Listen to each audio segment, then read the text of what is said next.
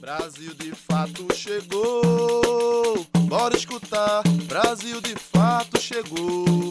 Um programa popular. Brasil de fato chegou. Bora escutar. Brasil de fato chegou. Um programa popular. Pra quem é trabalhadora, pra quem é trabalhador, ele traz informação não é manipulador. Pra quem é trabalhadora, pra quem é trabalhador, ele traz informação, não é manipulador. Olá, você está ouvindo o programa Brasil de Fato Bahia. Eu sou Gabriela Morim e na próxima hora vou trazer para você notícias em uma versão popular da Bahia, do Brasil e do mundo.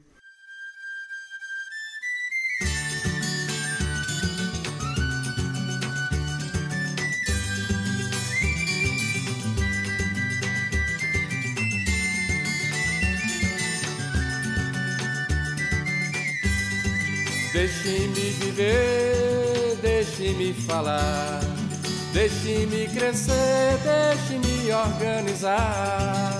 Deixe-me viver, deixe-me falar, deixe-me crescer, deixe-me organizar. Quando eu vivia no sertão, aos pés de quem devia me mandar Gemia calidor nas minhas mãos. A canga era pesada pra levar. Deixe-me viver, deixe-me falar. Deixe-me crescer, deixe-me organizar. Deixe-me viver, deixe-me falar. Deixe-me crescer, deixe-me organizar. Aí apareceu sertão um monte que passou a cativar. A gente ouviu agora a música Deixe-me Viver, do cantador Fábio Paz, natural de Serrinha. Essa música faz parte do álbum Canudos e Cantos do Sertão. E neste domingo, além da Romaria de Canudos, vamos falar sobre reforma administrativa, crise energética, outubro rosa, Enem, mostra itinerante de cinemas negros, tem ainda um giro de notícias pelo Nordeste e mais. A reforma administrativa proposta pelo governo federal pode retirar muitos direitos dos servidores públicos do país, mas além disso, se aprovada no Congresso, terá um grande impacto também na vida da população brasileira em geral. O Dia do Servidor Público se aproxima. Ele é comemorado no próximo dia 28 de outubro. Contudo, as comemorações não são possíveis. Isso porque a PEC 32, chamada pelo governo de reforma administrativa, ameaça diretamente essa categoria, além de provocar outros inúmeros prejuízos para a sociedade brasileira. Ana Lúcia Góes é vice-presidenta da APUB Sindicato, instituição que reúne docentes das universidades federais da Bahia e que vem realizando realizando diversas ações de enfrentamento à PEC. Ela explica o que representa em termos concretos a aprovação dessa proposta para o povo brasileiro. Vai significar, além de um retrocesso, a perda dos direitos mínimos que nós temos hoje. Então, isso significa dizer a perda da educação pública, a perda da assistência pública, a perda da assistência judiciária, a perda de tudo que hoje o serviço público oferece ao povo brasileiro. Nós estamos falando que as pessoas vão precisar pagar para ter acesso à saúde, desde a unidade básica de saúde até assistência hospitalar. Nós estamos falando de perda de direitos que são hoje mínimos para que o brasileiro possa sobreviver, possa trabalhar com dignidade, possa ter condições de vida e saúde. O texto da PEC 32 já foi reformulado sete vezes e a última versão foi aprovada na Comissão Especial da Câmara dos Deputados em setembro. Agora, ela pode ser levada para votação pelo presidente da Câmara a qualquer momento. Diante disso, movimentos sociais, sindicatos e outras instituições seguem com mobilizações pelo país para barrar a proposta. Ana Lúcia explica como a sociedade pode se engajar nesse enfrentamento. A sociedade pode e deve contribuir pressionando os parlamentares para não deixar que essa PEC seja aprovada. Como é que nós podemos fazer isso? Nós podemos ir nas redes sociais de cada parlamentar e falar com ele o porquê que, que a gente é contra a PEC 32. Nós podemos, para aqueles que têm um contato maior com seu deputado, com aquele deputado que você votou, cobrar ações dele e pedir que ele não vote na PEC 32. Nós podemos também conversar com os nossos amigos sobre isso. É preciso informar aos nossos colegas, as pessoas que trabalham conosco, a nossa família, sobre a importância da reforma administrativa, sobre as consequências que a PEC 32 vai trazer para o povo brasileiro se ela for aprovada. Ellen Carvalho para o Brasil de Fato Bahia. A conta de luz também está chegando mais cara por aí. De julho até agora, as tarifas de energia elétrica já passaram por vários aumentos em todo o país. E a gente foi ouvir do povo como tem sido afetado por esse aumento. Você escuta agora o quadro Fala Povo aqui no Brasil de Fato Bahia. Eu sou Érica Daiane Costa, sou da região do Salito, interior de Juazeiro, Bahia. Conheço bem a realidade tanto do campo como da cidade também. E com relação ao aumento do preço da energia, né, esse é só mais um problema que as famílias brasileiras enfrentam, principalmente as mais pobres, nesse cenário de crise política, de crise econômica que o país atravessa, gerada aí principalmente pelo atual governo federal. Então, é um absurdo, né? O preço da luz é um roubo, né? Um assalto aos trabalhadores trabalhadores e trabalhadoras desse país. É uma injustiça social e só comprova o nível de desigualdade em que a gente é submetido aí diariamente. Residências que é, consomem baixa energia precisam ter um valor alto, se não pagar a conta, né, a energia é cortada e precisam dar conta de diversas outras despesas, a exemplo da própria alimentação, que é, que é prioridade, né? Então, é um absurdo o que está acontecendo. Chamo Rubem Marques, moro em Candeias e realmente o aumento da conta de luz ela tem impactado muito no cotidiano da gente. Eu trabalho fora o dia todo, uso pouco as coisas, é, uso utensílios domésticos no dia a dia, porém realmente eu tenho visto muita diferença no aumento da conta e para quem mora de aluguel, como no, meu caso, é, tem se intensificado ainda mais, né? Com esse aumento da conta de luz. Sou Pedro Henrique Monteiro, de Salvador, e o que a gente mais tem sofrido aqui para conseguir pagar as contas de casa é com a conta de energia. Quando a gente pega o extrato, a gente vê que esse mês foi o que a gente menos consumiu energia e que mesmo assim foi o mês que a gente mais vai ter que pagar, mais alto a gente vai ter que pagar. Mesmo assim a gente tem buscado estratégia para tentar usar menos o ventilador, usar menos chuveiro quente, e mesmo assim tá difícil. Meu nome é Daniela, sou moradora de Juazeiro. É uma reflexão que eu venho fazendo nesses últimos tempos é que a falta d'água tem sido um elemento né, significativo também dentro do contexto ambiental, os impactos né, que são grandes, mas consequentemente tem influenciado nesse aumento das tarifas na conta de energia, o que acaba deixando tudo mais caro, né? mexendo também no nosso bolso, mas eu queria destacar que o meio ambiente também vem sofrendo bastante com esses impactos ambientais, tanto a curto, médio, longo prazo. Entrevista Brasil de Fato.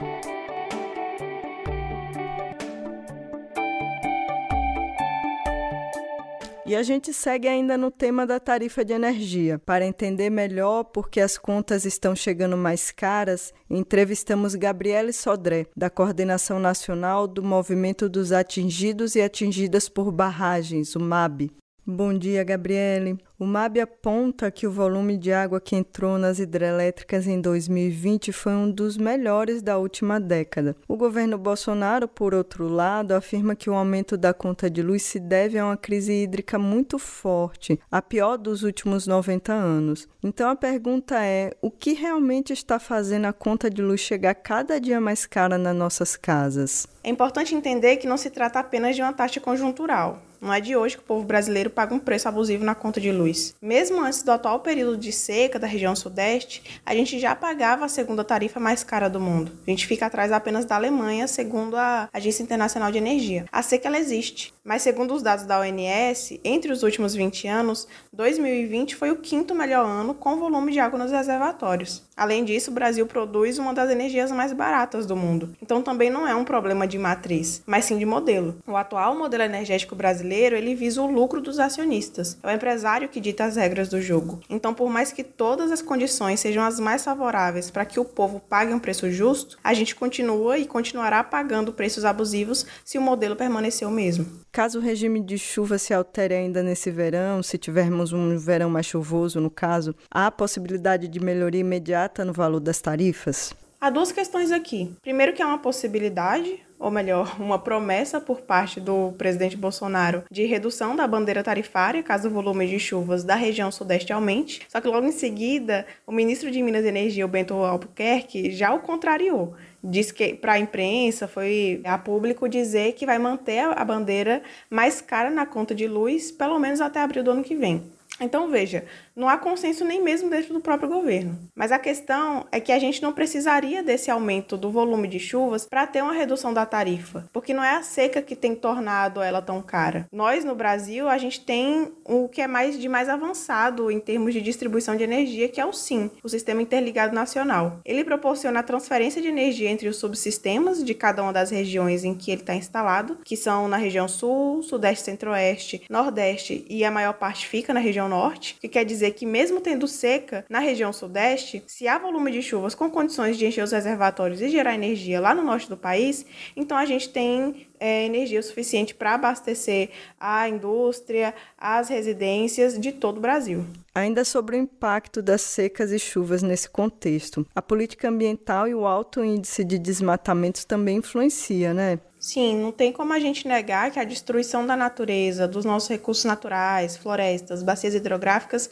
isso impacta diretamente nas condições climáticas. No governo Bolsonaro, essa é uma questão problemática, inclusive. Hoje, a gente vive um recorde nos níveis de desmatamento na Amazônia. No ano passado, foram mais de 74 mil alertas de desmatamento em todo o território nacional. A gente está vivendo, nesse momento, também aqui no estado da Bahia, várias ofensivas do agronegócio nesse sentido. Eu acredito que muita gente está acompanhando o processo processo de tentativa de liberação né, do desmatamento de mais de mil hectares de vegetação na cabeceira do Rio Paraguaçu, na Chapada Diamantina. Tem também o desmatamento no oeste do estado, que é histórico, né, por conta do agronegócio. E tudo isso vai enfraquecendo os cursos d'água, que impacta diretamente no volume de chuvas. O governo federal, para justificar a privatização da Eletrobras, afirmou que haveria uma diminuição na tarifa na casa dos 7%. Mas o que a gente vê agora são aumentos que chegam a ultrapassar os 50% na bandeira bandeira vermelha, por exemplo. Qual o impacto da privatização da Eletrobras nessa crise energética? Com a privatização da Eletrobras, o principal impacto na vida do povo é de fato o tarifaço na conta de luz. Além, é claro, da falta de investimento nesse setor, que vai representar um sucateamento do setor elétrico brasileiro.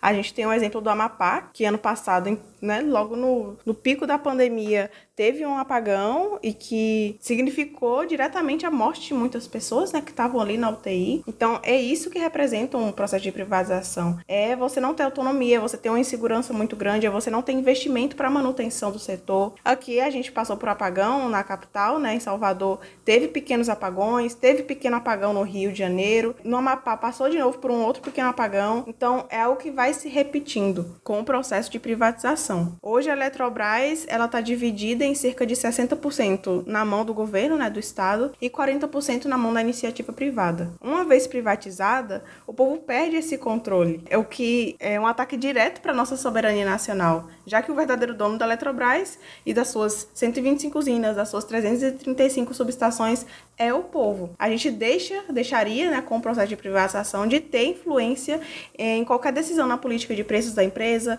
nos investimentos que ela gera, né, para a saúde e educação. Então, hoje a Eletrobras ela cerca, arrecada cerca de 19 bilhões para a União. Com a privatização, quer dizer que são 19 bilhões a menos entrando nos cofres públicos. São 19 bilhões de reais a menos em investimento em políticas sociais. Sabemos que essa conta está sendo paga pelo povo que trabalha, mas há realmente tão grande impacto de um suposto aumento do consumo residencial para essa crise? Pelo contrário, acho que é de conhecimento geral que o maior consumidor de energia elétrica no Brasil é a indústria, né? Não é o trabalhador que tem um ar-condicionado em casa ou uma geladeira que justifica um possível aumento na tarifa residencial. O consumo doméstico não representa demanda suficiente para impactar a geração de energia no país. Reunidos, os demais setores consomem cerca de 80 a 90% de toda a energia gerada, né, em relação ao consumo doméstico. São esses, inclusive, os tal dos consumidores livres, que podem escolher no mercado de energia com quem vão comprar. Diferente de nós, consumidores cativos, né, o povo,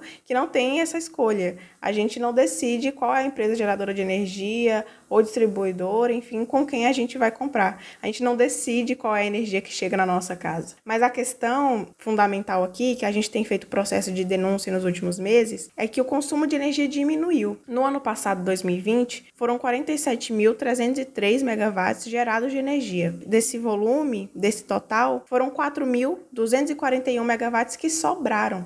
Esse é o suficiente para abastecer 18 mil famílias ao longo de 12 meses, ao longo de um ano. São esses 4 mil que representam a quantidade de água que foi jogada para fora dos reservatórios. É basicamente a face da crise hídrica em números. Gabriele, investir em termoelétricas, como o governo federal tem feito, é realmente uma boa solução mais imediata? O acionamento das térmicas em momentos específicos pode sim ajudar a manter o sistema oferecendo energia. Só que esse acionamento deveria ter sido feito no ano passado, quando os lagos já estavam secando. Há um erro grave de gestão do governo na demora em ligar as térmicas. Mas, novamente, não é uma questão de matriz. A matriz energética brasileira, que é majoritariamente composta de hidrelétricas, ela gera energia suficiente para o consumo do país. Tanto gera energia que ainda sobra. A energia gerada pelas termoelétricas é inclusive mais cara do que a das hidrelétricas. O interesse das empresas não é de gerar uma energia mais limpa ou mais sustentável, mais barata, que gere autonomia para o consumidor doméstico. Nada disso. O interesse é de gerar não lucro, mas o super lucro, porque, como eu disse, a Eletrobras arrecada bilhões para os cofres públicos. Ela é uma empresa lucrativa que tem toda a sua estrutura construída amortizada, que quer dizer que ela não tá, que ela tá completamente paga, né? Que ela tá gerando lucro e ainda assim querem privatizá-la. Esvaziam seus lagos propositalmente, aumentam as tarifas de energia, criam novas bandeiras para que o povo, que já está vivendo uma crise econômica intensa de aumento da precarização de vida, arque com estes custos.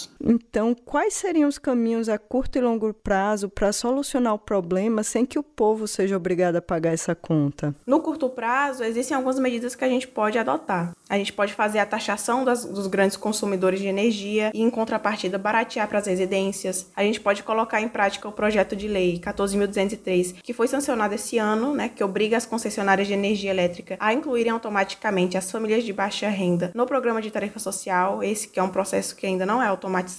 E, além disso, a gente precisa dizer que a nossa ação imediata precisa sim ser a derrubada do governo Bolsonaro. A política de destruição das nossas riquezas, da nossa soberania, ela está sendo implementada, a boiada está passando. É através da tentativa de privatização da Eletrobras, da Petrobras, dos Correios, das empresas de saneamento, de tratamento de água, de esgoto, que o governo Bolsonaro tem conseguido precarizar a níveis subhumanos a vida do nosso povo. Se o trabalhador não tem conseguido nem colocar comida na mesa ou pagar um transporte para ir trabalhar, como é que ele vai pagar a conta de luz? Uma conta que está vindo cada vez mais cara. No longo prazo, a gente precisa construir um projeto energético que seja popular que coloque o povo como sujeito protagonista do processo. Um projeto que proponha e que construa um, uma mudança no modelo energético em que a energia deixe de ser mercadoria e passe a ser enxergada como necessidade humana é, fundamental para o desenvolvimento pleno do indivíduo. O Brasil tem investido na produção de pesquisas no setor energético ou outras áreas que nos levem a encontrar soluções para a crise no setor?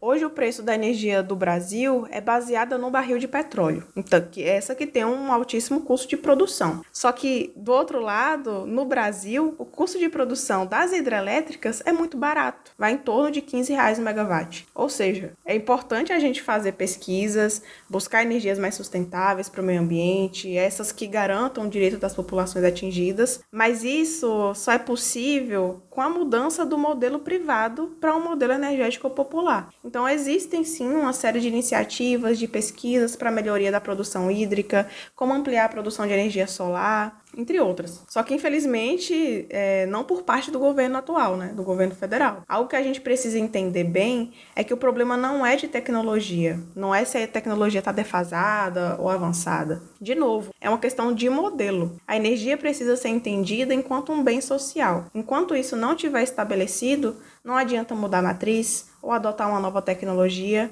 porque o preço vai continuar caro, uma vez que o objetivo final continue sendo a lucratividade das empresas.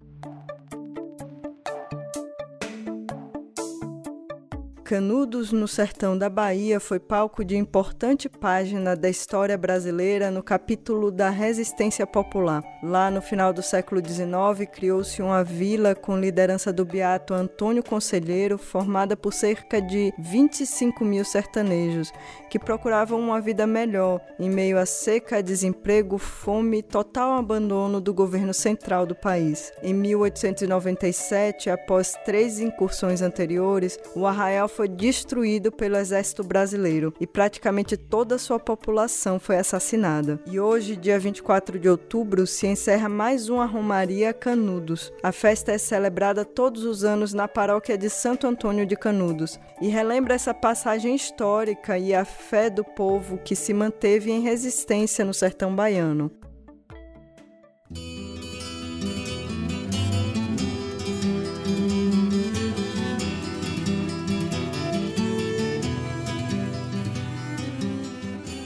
A força da resistência popular é marca da histórica Romaria de Canudos, que chega à sua 34ª edição em 2021. Com o tema O Grito do Belo Monte em Defesa da Vida, o evento se configura como uma das mais importantes expressões religiosas populares do país. Vanderlei Leite é presidente do Instituto Popular Memorial de Canudos e explica qual a reflexão que a Romaria traz para o povo. A Romaria deste ano ela continua com o compromisso de sempre, né, de nos envolver no debate e nas reflexões, tendo como referência a experiência de resistência popular né, que aconteceu aqui em nossa região, né, liderada pelo Beato Peregrino né, Antônio Conselheiro. Então vai ser um espaço né, de diálogo onde a gente vai rememorar um pouco dessa experiência né, de, de convivência, de partilha, de fé, de solidariedade que aconteceu aqui em nossa região. Luiz Carlos é morador da comunidade de fundo de pasto Bom Jardim, em Canudos, e indígena da etnia Caimbé. Ele participa a várias edições do evento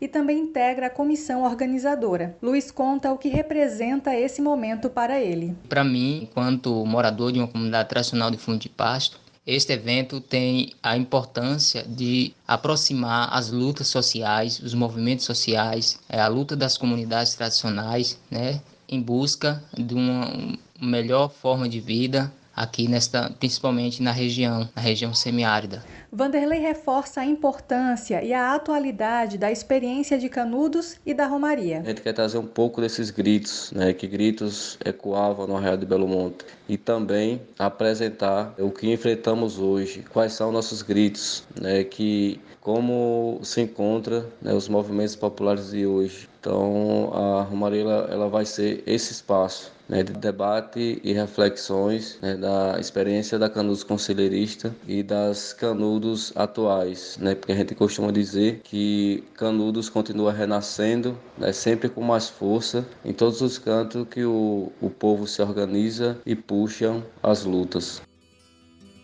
Diante das restrições necessárias para combater a Covid-19, as atividades acontecem de forma remota do dia 22 de outubro até este domingo, quando acontece a celebração eucarística a partir das 9 horas da manhã e a caminhada virtual com a bênção final a partir das 10 horas. Ambas atividades disponíveis no canal do YouTube do Instituto Popular Memorial de Canudos. Ellen Carvalho para o Brasil de Fato Bahia.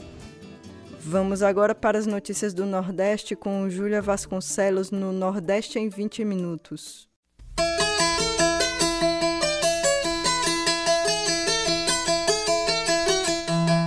Você está ouvindo o quadro Nordeste em 20 minutos.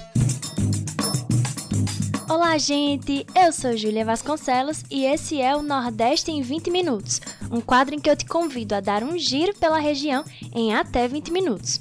Toda semana eu te encontro com conteúdos que trazem uma visão popular do que tem acontecido por aqui. Vamos comigo para mais uma edição.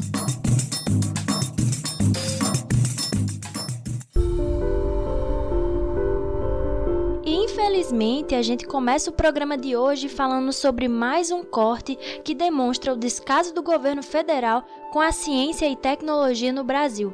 O presidente Bolsonaro sancionou uma lei na última semana, no dia 15 de outubro, que corta mais de 600 milhões do orçamento de 2021 previstos para pesquisas e projetos científicos.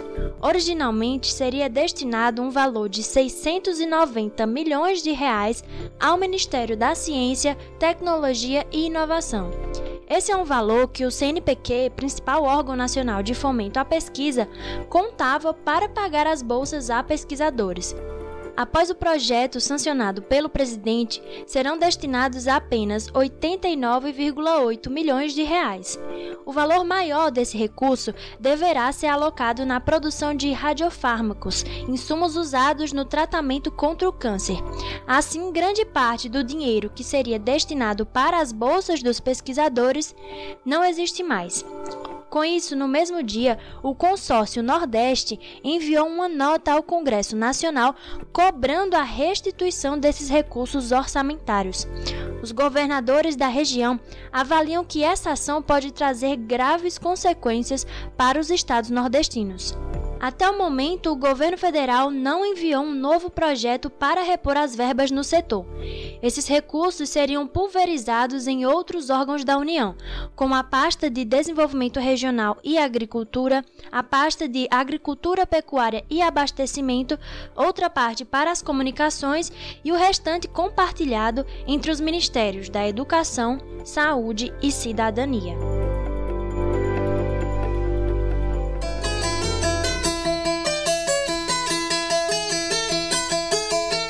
Agora eu te levo para o agreste de Pernambuco, no município de Caetés. Por lá, parques eólicos têm tido profundos impactos sociais na vida das comunidades nas quais os aerogeradores foram instalados. Apesar de ser uma energia renovável, limpa e barata, a energia eólica também causa danos à natureza. E em Caeté, muitas famílias têm relatado problemas de saúde, falta de comunicação com a empresa envolvida e muitos também alegam terem se arrependido de permitir a instalação. A queixa é que as coisas atualmente não estão como tinha sido prometido. Confere a reportagem de Vinícius Sobreira, do Brasil de Fato Pernambuco, para entender melhor a questão. O ano era 2014. No pequeno município pernambucano de Caetés, a 250 quilômetros de distância da capital Recife, famílias agricultoras começaram a receber visitas de representantes da empresa Casa dos Ventos. Na época, o estado de Pernambuco passava por uma estiagem que já durava mais de cinco anos, deixando as famílias em situação de vulnerabilidade econômica. Nesse contexto, a empresa Casa dos Ventos ofereceu aposentadoria vitalícia para quem permitisse instalar aerogeradores de energia eólica em sua propriedade. Os valores giraram em torno de R$ 1.500 a R$ 2.000 por cada aerogerador no terreno. As visitas e conversas entre empresa e famílias foram mediadas pelas prefeituras dos municípios de Caetés, Venturosa, Pedra e Capoeiras, todas no agreste meridional de Pernambuco e envolvidas no projeto. Sete anos se passaram e hoje, com mais de 200 geradores instalados na região, as mudanças na paisagem rural acompanham também mudanças na vida e na saúde das famílias.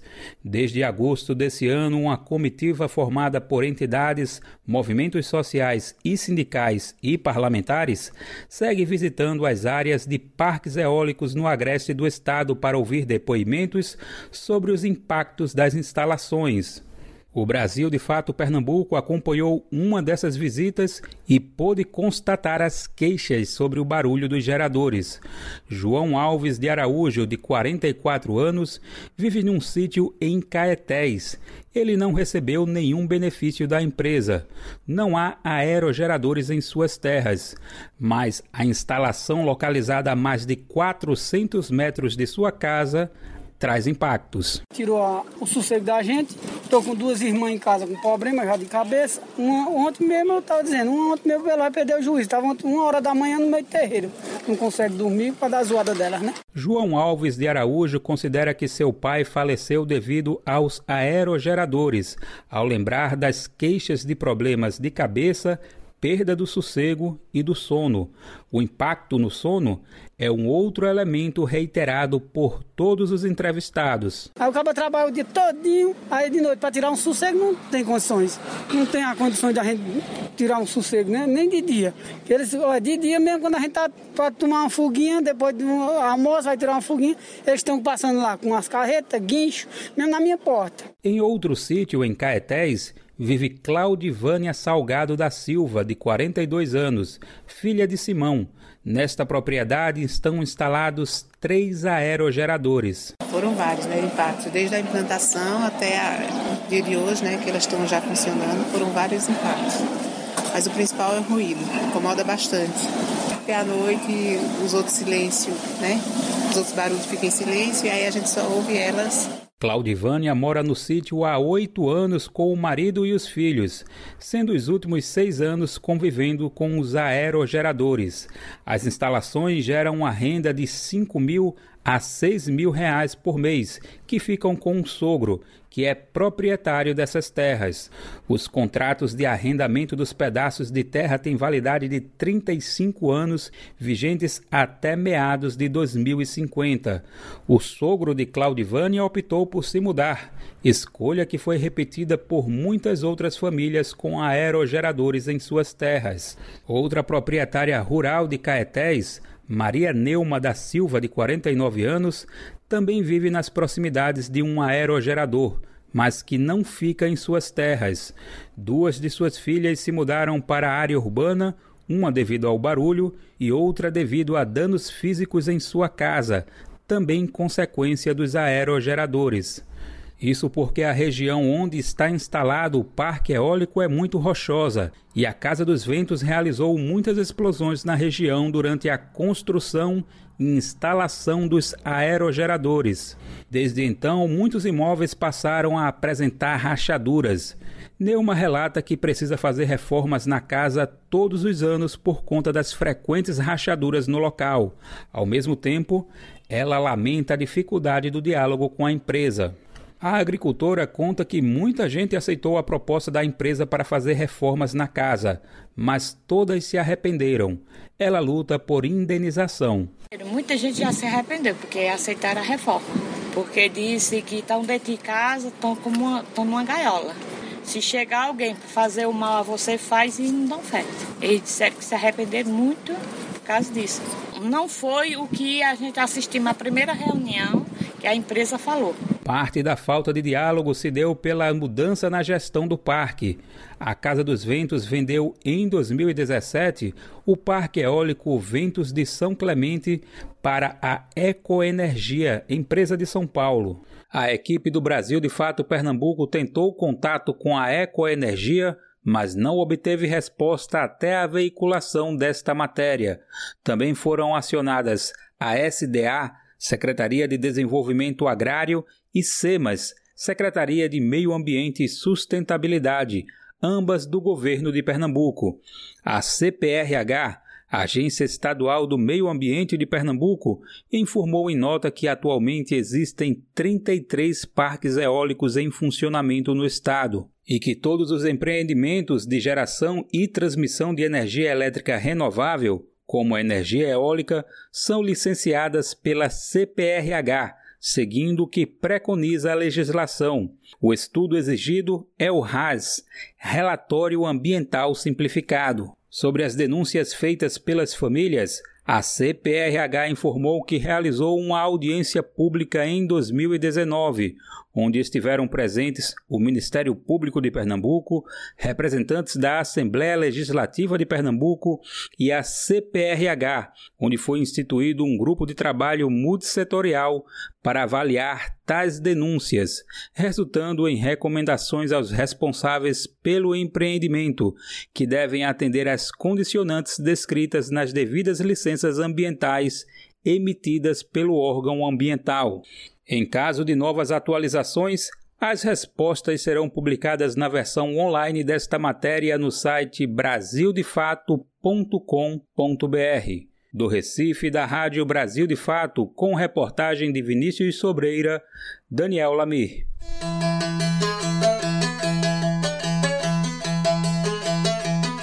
Nesse quadro se fala também de cultura e memória. Após dois anos de espera e mesmo após uma tentativa de censura, o filme Marighella vai chegar nas telas de cinema de todo o Brasil. E tem mais novidades sobre isso, viu? No dia 4 de novembro acontece a estreia do filme. Já no dia 6 acontece uma sessão especial em um assentamento do Movimento dos Trabalhadores Rurais Sem Terra, na Bahia. O momento vai contar com a presença do diretor Wagner Moura e integrantes do elenco do longa-metragem. O filme é baseado na história de vida do revolucionário baiano Carlos Marighella, que lutou contra a ditadura militar. Em novembro é o marco de 52 anos do assassinato do líder comunista, e a exibição no assentamento da Reforma Agrária Popular vem também acompanhada por um ato político em homenagem ao guerrilheiro que vivenciou a repressão de dois regimes autoritários. Vão estar presentes ainda os integrantes do elenco Bruno Gagliasso e o pastor Henrique Vieira, a cineasta Tata Amaral, os familiares Maria Marighella e Carlinhos Marighella, o dirigente nacional do MST João Pedro Stedley, o deputado federal Valmir Assunção do PT e os atores José de Abreu, Erson Capri e da atriz Pali Siqueira. O grande objetivo é promover a arte e reforçar que a cultura não deve ser privilégio de poucos. A sessão acontece às 6 da noite do dia 6 de novembro no assentamento agroecológico Jaci Rocha, no município de Prado, na Bahia. BR-101, no quilômetro 823 Sul.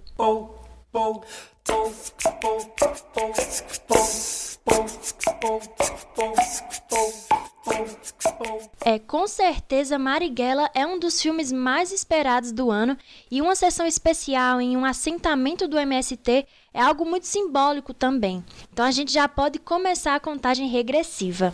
Bom, nosso quadro já está chegando ao fim, mas antes, vamos comigo para mais uma edição do Vozes Populares?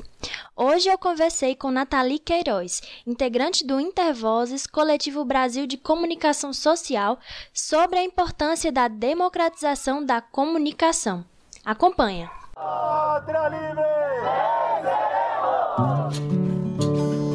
Vozes Populares. Democratizar a mídia no Brasil é censura? Justamente o contrário.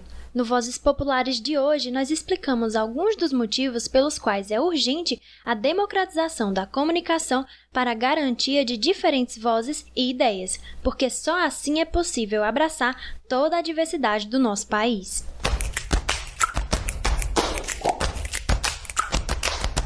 No último dia 17 de outubro foi marcado o Dia Nacional de Luta pela Democratização da Comunicação. Você já tinha ouvido falar que tinha um dia só voltado para isso? Pois é, essa data vem para lembrar que é necessário lutar por uma comunicação cada vez mais plural. Atualmente, a mídia brasileira é controlada por uma dezena de famílias. Esses meios de comunicação hegemônicos, além de não darem conta de expressar cada canto do nosso país e todas as suas lutas, manifestações culturais e necessidades sociais, também seguem interesses econômicos. Então, muita gente e muita coisa acaba não tendo visibilidade. A democratização da comunicação vem na perspectiva de tornar a mídia cada vez mais participativa e popular, para formar e informar o povo brasileiro de forma democrática. E para aprofundar nesse debate, é preciso entender a comunicação como um direito humano. Quem fala mais sobre isso é Nathalie Queiroz. Ela é jornalista, professora universitária, doutora em comunicação e integrante do Intervozes, Coletivo Brasil de Comunicação Social. Antes da gente conceituar o que é democratizar a mídia, é importante deixar bem nítido que a comunicação é um direito humano e é um direito fundamental, assegurado, por exemplo, pela Constituição Federal, aqui no caso do Brasil. Quando a gente fala do direito à comunicação, a gente não está falando necessariamente do direito a se expressar. Tá? O direito à comunicação, ele contempla a possibilidade de acessar veículos de comunicação que são geradores de informação, de conteúdo cultural e também de entretenimento, mas mais do que acessar esses conteúdos, a gente está falando também de um direito a produzir esses conteúdos. E por que é importante produzir esses conteúdos? Porque boa parte daquilo que nós conhecemos enquanto realidade é formado a partir das coisas que nós vemos, lemos e ouvimos nos veículos de comunicação. Viu que ela falou também do direito de produzir? Isso porque é preciso descentralizar a informação. Pensa comigo, quanto mais opções de conteúdo para consumir, mais ferramentas temos para nossa formação de opinião. No Brasil, existe um projeto chamado Media Ownership Monitor Brasil, ou MON Brasil, feito pelo Intervozes, do qual Nathalie faz parte, em parceria com o Repórteres Sem Fronteiras. Ele busca mapear os veículos de maior audiência e também produzir indicadores de risco ao pluralismo e à independência da mídia. Alguns dos indicadores são concentração da audiência, concentração da propriedade, existência ou não de controles externos e transparência. Aqui no país, o resultado indica alerta vermelho. Esse mapeamento mostra que a concentração de audiência no Brasil é gravíssima, especialmente na televisão, que é o tipo de mídia mais consumido no país. São mais de 70% da audiência nacional concentrada nos quatro principais proprietários: Grupo Globo, Grupo Silvio Santos, Grupo Record e Grupo Bandeirantes. O mapeamento mostra também que existe interferência política, religiosa e econômica nesses veículos. Nesse sentido, Natalia afirma que democratizar a mídia passa por uma série de ações, como enfrentar os oligopólios midiáticos, regulamentar a mídia e as plataformas, combater as fake news, fortalecer as pautas de direitos humanos e a comunicação comunitária. Tudo isso para que a sociedade tenha a possibilidade de consumir conteúdo diversificado. Natalia ainda aponta alguns caminhos para que possamos alcançar a democratização da mídia. Quando a gente fala dos caminhos palpáveis para democratizar a comunicação, a gente fala em um primeiro momento da compreensão por parte da sociedade de que a comunicação é um direito seu e que, portanto, é preciso incorporá-la na sua agenda de defesa dos próprios direitos, assim como faz no acesso à moradia, no acesso à educação, no acesso à saúde, dentre outros. A gente também precisa criar, é, criar um movimento de pressão que já existe, tá, gente? Existem é, fóruns nacionais de democratização da comunicação, a gente tem o coletivo Intervozes, do qual eu faço parte, é, a Coalizão de Direitos na Rede, que trabalha muito com essa frente das, é, da, das mídias digitais, da internet. Então, é preciso criar um movimento cada vez mais forte de pressão sobre o legislativo para que sejam criadas políticas públicas, para que sejam criados projetos de lei que efetivamente regulamentem a mídia, que, que proporcionem a universalização do acesso à banda larga, a responsabilização das plataformas digitais, o fortalecimento das mídias comunitárias e da comunicação pública também. Percebe que todos nós também somos peças fundamentais nisso tudo? Precisamos estar atentos ao conteúdo que consumimos e exigir uma mídia que assegure a nossa democracia. O Nordeste em 20 minutos fica por aqui e eu amei estar com vocês de novo. A gente se encontra mais uma vez na próxima semana. Um beijo e até a próxima! Este quadro é uma realização do Brasil de Fato Pernambuco e conta com a apresentação e roteiro de Júlia Vasconcelos, coordenação editorial de Monize Ravena e edição de som de Fátima Pereira.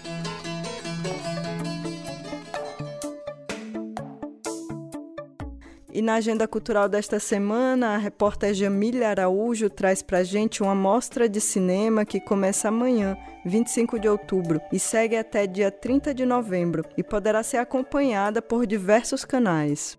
Mostra itinerante de cinemas negros Mahomet Bamba, MIMB, terá edição especial voltada para a formação de jovens negros, indígenas e quilombolas. O Festival de Cinema Baiano, que traz a periferia como potência afrofuturista, cultural e tecnológica, terá início no dia 25 de outubro. A programação contará com painéis de diálogos, masterclasses, oficinas, debates sobre a cadeia produtiva do audiovisual e exibição de obras cinematográficas de países da diáspora, além de imersão formativa nas dinâmicas audiovisuais e concurso cultural de filmes de um minuto. MIMB Olhares Periféricos acontece de 25 de outubro a 30 de novembro e poderá ser acompanhada pelo YouTube, Zoom, Wolo TV, Rede Globo e TV é Bahia. Espíritos de personagens historicamente ignorados da construção social do Brasil voltam ao país em uma barca para um acerto de contas. É daí que parte Now, musical afrodiaspórico tupiniquim, com direção de Daniel Arcades e Tiago Romero. A obra estreou em agosto e segue em temporada online até novembro, de quinta a domingo, sempre às 19 horas. Transmitido pelo site oficial www.projetonow.arte.br, os ingressos serão vendidos no Simpla e custam 10, 20 e 30 reais, onde o público paga o quanto for possível. Enquanto aguardam a imunização completa da equipe para retorno presencial, temporada 2021 da Januman vem acontecendo online, sem público presencial e tem programação com 10 apresentações transmitidas ao vivo e gratuitamente. A Januman é um projeto da UOL Criações e acontece na área externa do Museu de Arte Moderna da Bahia, em Salvador. Oferece performances de música instrumental com a banda Geleia Solar, que desenvolve uma sonoridade que bebe na fonte da pluralidade de ritmos da cultura popular da Bahia. A próxima Januman acontece no dia 30 de outubro, sábado, às 18 horas, no canal Januman no YouTube. O Enem deste ano deve ser um dos mais marcados pela desigualdade social, com um número de inscritos inferior ao de 15 anos atrás. Para tentar minimizar essas desigualdades, surgem iniciativas populares para ajudar estudantes de escolas públicas nas provas. Pouco mais de 3 milhões de pessoas confirmaram a participação na edição deste ano do Exame Nacional do Ensino Médio, o Enem. O número pode parecer alto, mas é o menor desde 2005, o que revela o agravamento do cenário de desigualdades enfrentadas pelos jovens brasileiros. A educação vem sofrendo cortes orçamentários recorrentes. Com a necessidade do isolamento social, a falta de acesso à internet em casa, além de escolas públicas despreparadas para o ensino remoto ou híbrido, fez com que milhares de estudantes tivessem sua educação comprometida nos últimos meses. Uma iniciativa que tenta amenizar esse cenário é a do Cursinho Estadual 2 de Julho. Maria Júlia é pré-vestibulanda e faz parte do cursinho. Ela explica qual o objetivo do projeto. O Cursinho 2 de Julho uma experiência estadual da rede de cursinhos populares Podemos Mais, uma iniciativa do Levante Popular da Juventude. Este nome está atrelado ao legado deixado pelo povo negro na luta pela independência da Bahia. Hoje, na Bahia, em 2021, nós também travamos uma luta pela independência. Uma luta abolicionista que se trava desde o pensamento ao enfrentamento concreto de senhores e sinhais do grande capital internacional, nacional e das oligarquias estaduais que ainda insistem em querer que fiquemos de joelhos. Com acesso a este cursinho, a juventude que adentrará as universidades insiste em dizer que jamais se ajoelhará e reverenciará. É uma iniciativa das camadas populares em dizer se é guerra que eles querem, guerra eles terão, porque estaremos armados de livros e de ideias para erguer o nosso povo para a luta. Ítalo Viana faz parte da Secretaria do Cursinho Estadual 2 de Julho e conta que a iniciativa tem papel de oportunizar aos jovens um caminho para que consigam entrar em uma universidade pública e de qualidade. De acordo com ele, a educação é uma via importante para a mudança de vida. O que refere à educação é a mudança de perspectiva de vida. Mesmo com tantos ataques e desmonte, a educação continua sendo saída para os mais pobres. As aulas do cursinho 2 de julho acontecem virtualmente de segunda a sexta no turno da noite e nos sábados pela manhã. Ainda é possível participar. Você pode entrar em contato pelo perfil do Instagram Podemos Mais Bahia e solicitar o formulário de inscrição. Ellen Carvalho para o Brasil de Fato Bahia. Cultura em Foco. Brasil indicou um filme rodado em Juazeiro para concorrer ao Oscar 2022. O longa do baiano Ali Muritiba, inclusive, já foi premiado no Festival de Veneza deste ano. Quem conta mais pra gente sobre isso é a repórter Vanessa Gonzaga. Bom dia, Vanessa.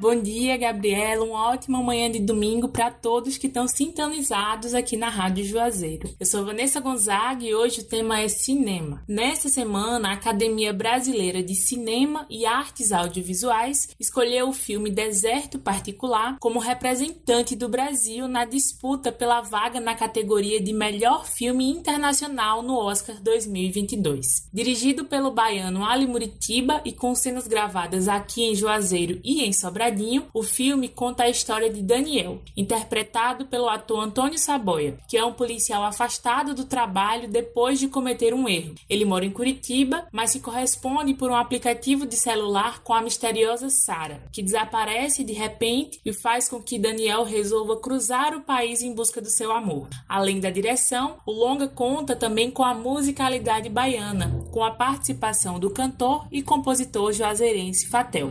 Nas redes sociais, Ali Muritiba se pronunciou, afirmando que, abre aspas, nesse momento histórico, um filme de amor como escolhido para representar o nosso país é uma bela mensagem e um belo sinal mandado pelos representantes da Academia Brasileira de Cinema, fecha aspas. O filme também já foi premiado no Festival de Veneza em 2021 e a lista final de indicados ao Oscar sai em 8 de fevereiro de 2022. A premiação do Oscar é em 22 de março de 2022. Da redação do Brasil de Fato Pernambuco em Petrolina, Vanessa Gonzaga. Saúde e comunidade. Um viés popular sobre saúde e bem viver.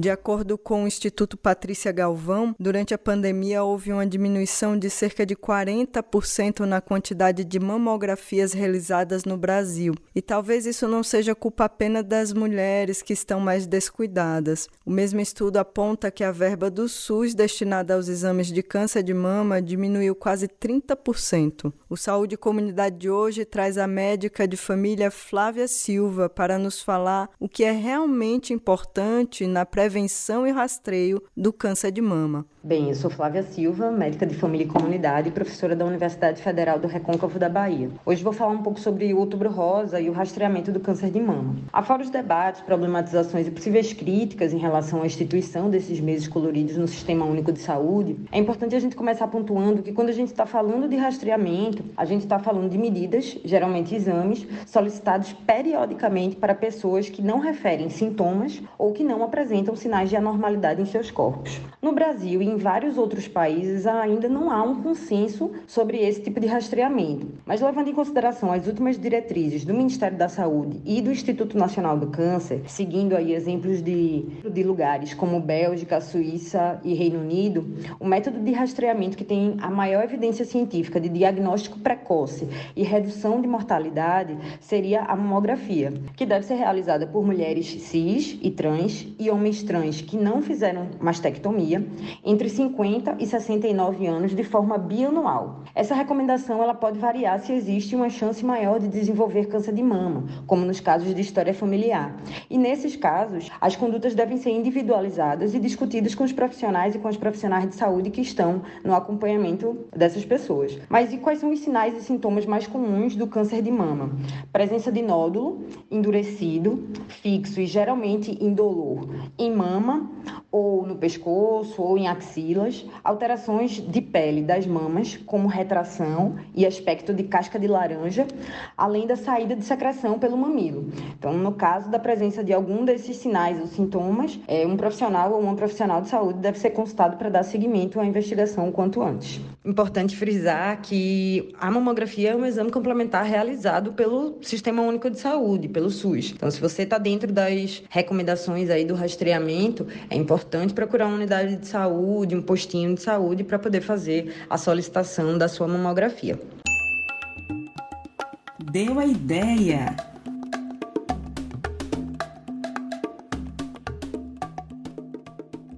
A dica desse domingo aqui no Deu a Ideia vem de Carolina Nice, psicóloga, artista das palavras e militante do Levante Popular da Juventude. E Carol indica pra gente o EP A Filha Revolta, de Amanda Rosa, cantora, compositora e MC nascida em Ceabra. A Filha Revolta. Esse é o nome do primeiro EP de Amanda Rosa, cantora, compositora e MC, nascida e criada em Ceabra, na Chapada Diamantina, que conta a história do seu nascimento até aqui. A sua trajetória pessoal de descoberta, revolta, amor e cura. Em 26 de julho, como uma homenagem à sua mãe e a Orixá Nanã que acompanha Amanda, foi lançado o vídeo de abertura da trilogia. E foi no dia da visibilidade bissexual, 23 de setembro, que Amanda lançou o clipe de Por um Tris em parceria com a plataforma Amores Sonoros. Amanda é uma das grandes artistas do nosso tempo. Suas rimas são um presente ancestral que fazem vibrar e emocionar todos os nossos sentidos. A filha revolta, volta, volta e atravessa o avesso para o começo de dentro. Acompanhe o trabalho de Amanda Rosa pelo Instagram, Amanda Rosa Rosa. Assista a abertura do EP de A Filha Revolta e o clipe de Por um Tris no YouTube. E ouça o primeiro EP completo no Spotify. Cozinha Baiana